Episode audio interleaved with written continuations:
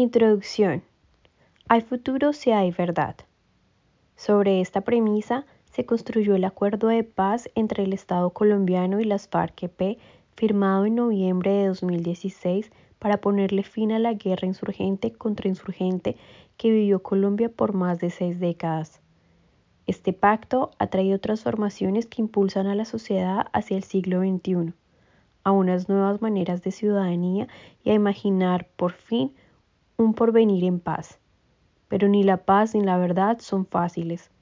La construcción de la convivencia pacífica se ha enfrentado a obstáculos muy graves, como la necesaria ampliación de la paz con el ELN, y siendo el mayor de ellos la continuación de conflictos armados localizados donde priman las dinámicas criminales, el asesinato de líderes y excombatientes, y la carencia de un clima propicio para la reconciliación y la paz grande, que involucra a toda la población colombiana. La demanda de las víctimas por la verdad empezó a recorrer los caminos y veredas muchos años atrás. La tarea del esclarecimiento de la verdad es y seguirá siendo un proceso de construcción lleno de desafíos.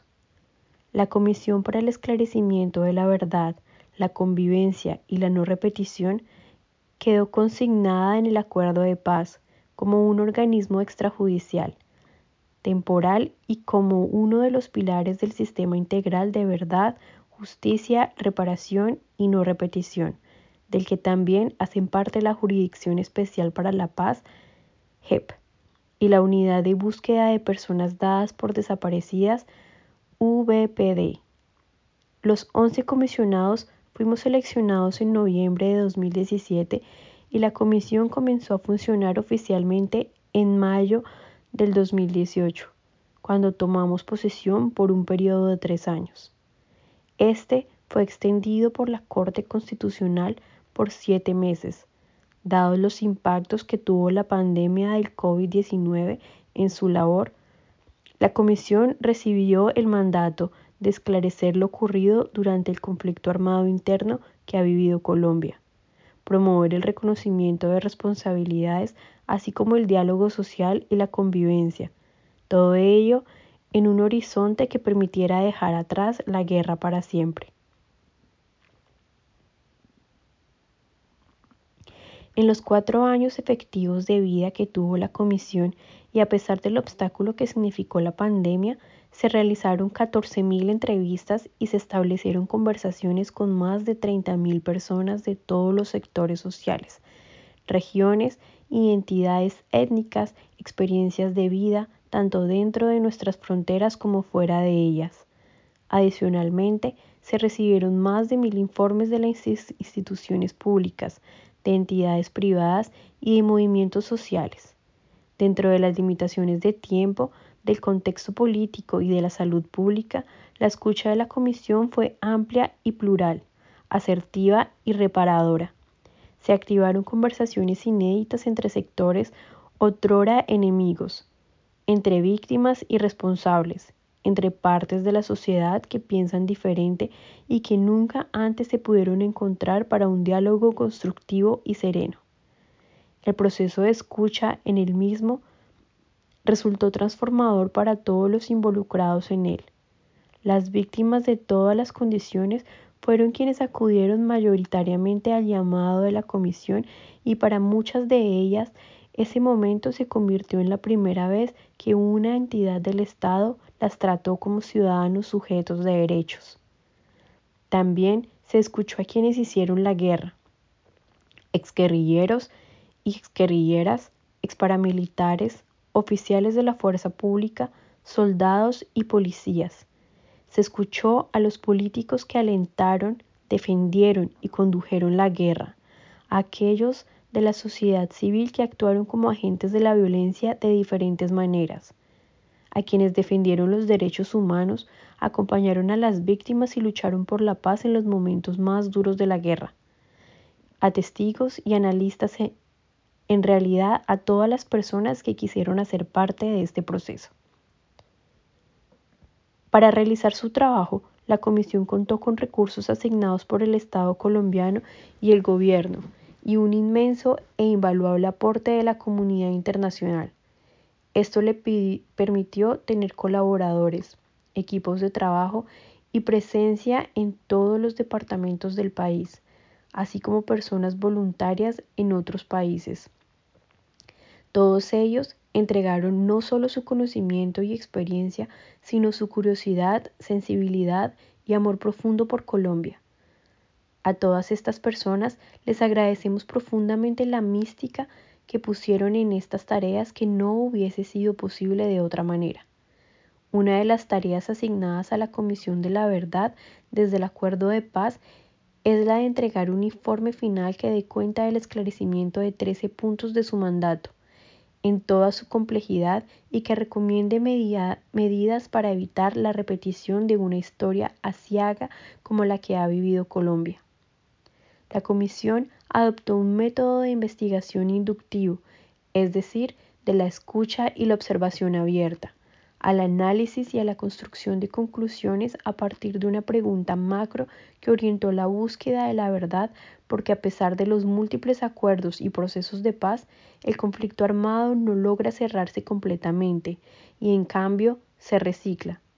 Posteriormente, sistematizó y decantó analíticamente sus hallazgos, aunque hay que reconocerlo. La magnitud de la información recabada y las preexistente en el país hizo de esta etapa un desafío mayúsculo. Con el tiempo, seguramente todo lo visto, escuchado, experimentado, reflexionado, se sedimentará para darnos nuevas y más ricas perspectivas a todos los colombianos y colombianas. Las verdades que los comisionados entregamos al país al finalizar el mandato son un conjunto de verdades históricas, extrajudiciales, complejas y centradas en las víctimas. Consideramos que este informe final se suma al conocimiento acumulado que tiene el país respecto a su conflicto. Recoge buena parte de lo producido por el Centro Nacional de Memoria Histórica, la Comisión Histórica del Conflicto y sus víctimas.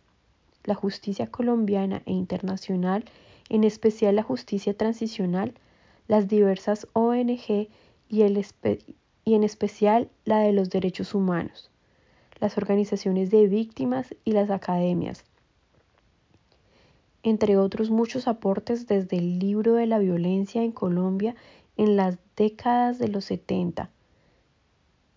Se ha hecho alrededor del conflicto armado. Procuramos alejarnos de las lecturas simplistas y binarias para escudriñar, perdón, para escudriñar en el entramado de actores, intereses, objetivos y prácticas que convirtieron la guerra en un escenario diferenciado dependiendo del momento y el lugar. Es importante destacar que la manera muy temprana en el análisis hecho por los comisionados emergió la evidencia de que el conflicto armado en Colombia no se reduce al enfrentamiento entre aparatos armados ni fue una guerra solamente ideológica.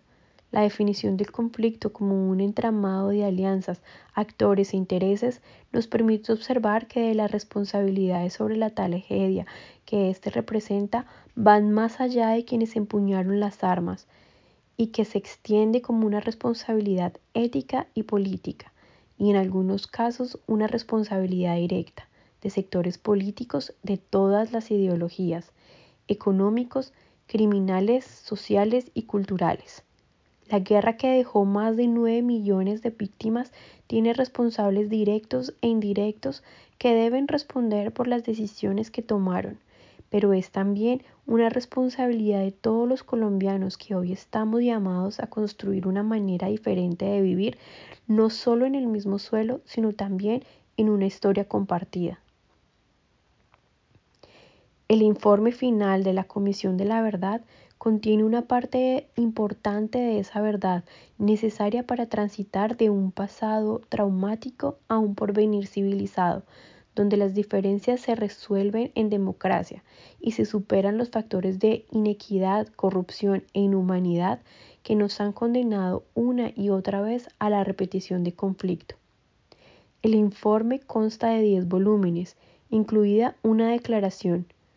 La declaración es el compendio de las verdades que nos interpelaron y con las que queremos asimismo interpelar a Colombia. El volumen de hallazgos y recomendaciones contiene esta declaración, una primera parte con la síntesis de 11 temas que fueron investigados en profundidad por la Comisión, muchos de ellos ampliamente sustanciados en otros volúmenes de este mismo informe y en un notable archivo de casos.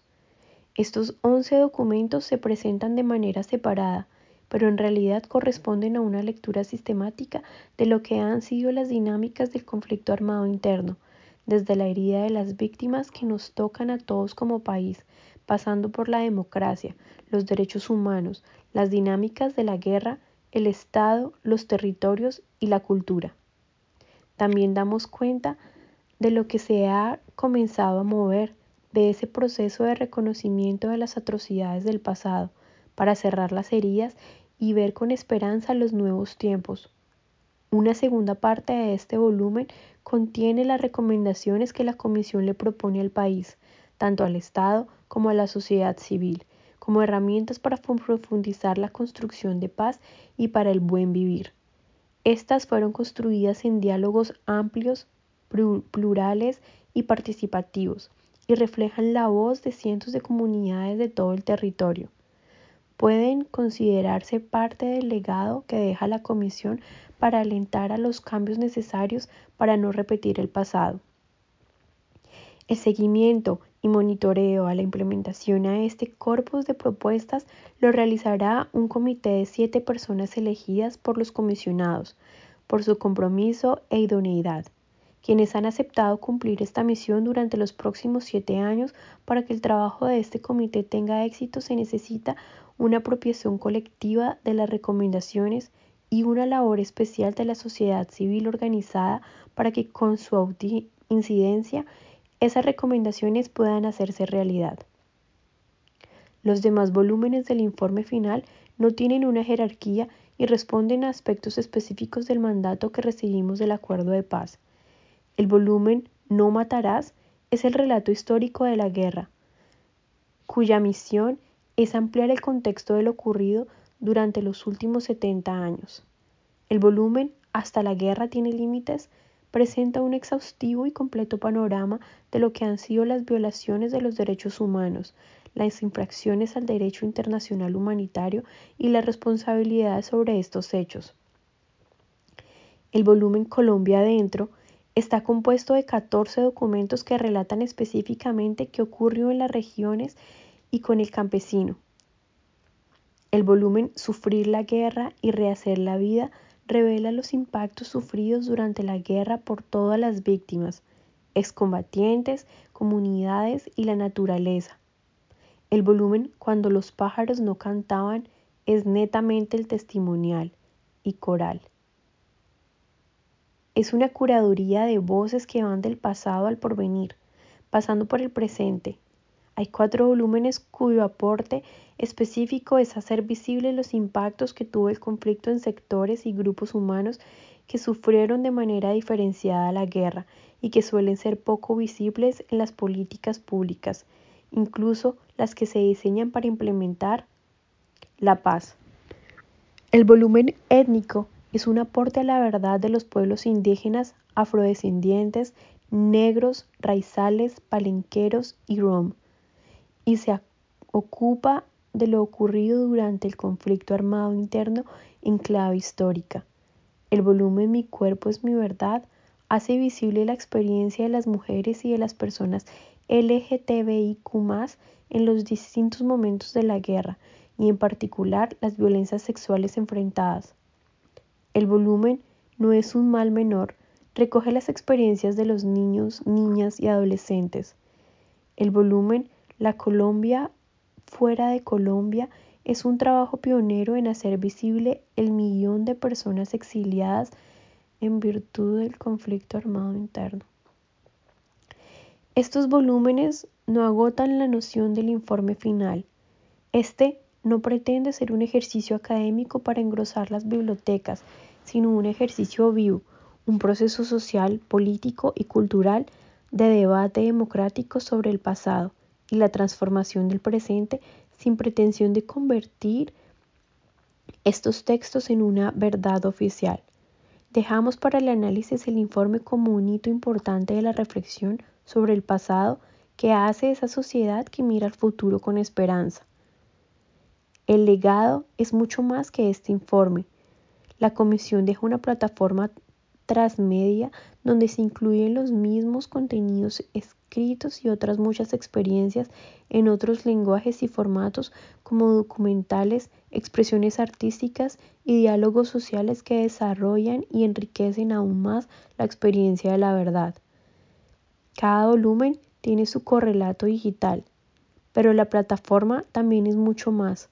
Recoge la memoria de la comisión, todos los reconocimientos, el diálogo social, las contribuciones públicas a la verdad.